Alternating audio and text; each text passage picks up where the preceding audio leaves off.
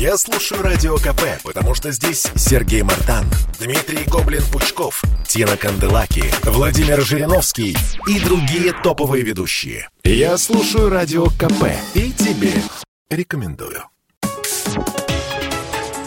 Политика на Радио КП. Владимир Варсобин. Две новости из политической психиатрии. Для Навального срочно куют новые цепи.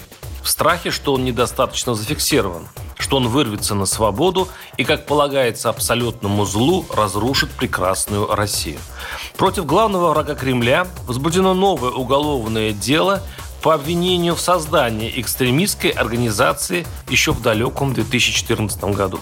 Не будем углубляться в юридические детали, размышлять, почему Следственный комитет это обнаружил только сейчас, через 7 лет.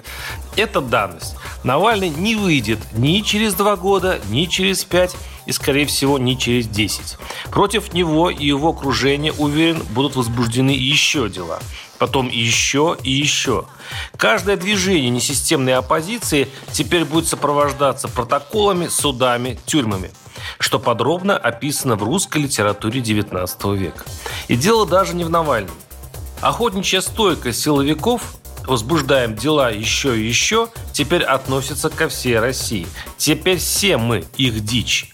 В наше время выйти и против чего-нибудь попротестовать – вид умопомешательства, даже если это касается нетремонтированной школы, бардака в ЖКХ, негодяя губернаторе, невыплаченных зарплат и другого свинства наших чиновников. Право русского человека на крайние средства прилюдно пожаловаться уничтожают. Вопрос для чего? Ведь если спокойно, без психоза посмотреть на Россию, то и незачем. Ну хорошо, в момент прилета Навального, когда на улице вышли, о ужас, несколько тысяч человек, слабое эхо разудалых времен Болотной площади, учитывая нашу гнилую реальность, ну, арест еще можно понять.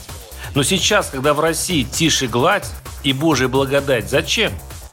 Думаю, это не инерция жандармской полицейской машины, которая не в силах остановиться.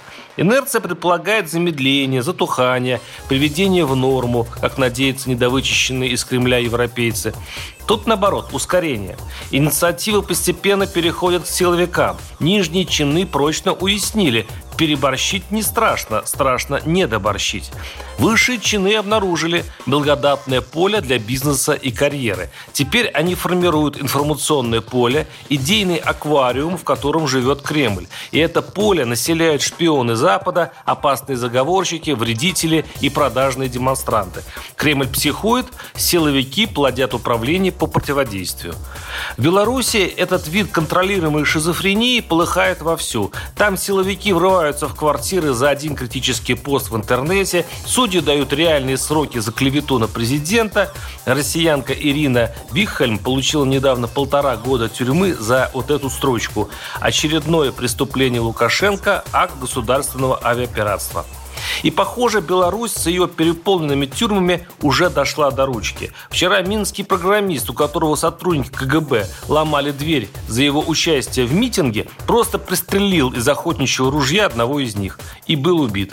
В Беларуси грань осатанелости пройдена. Там уже психоз с обоих сторон.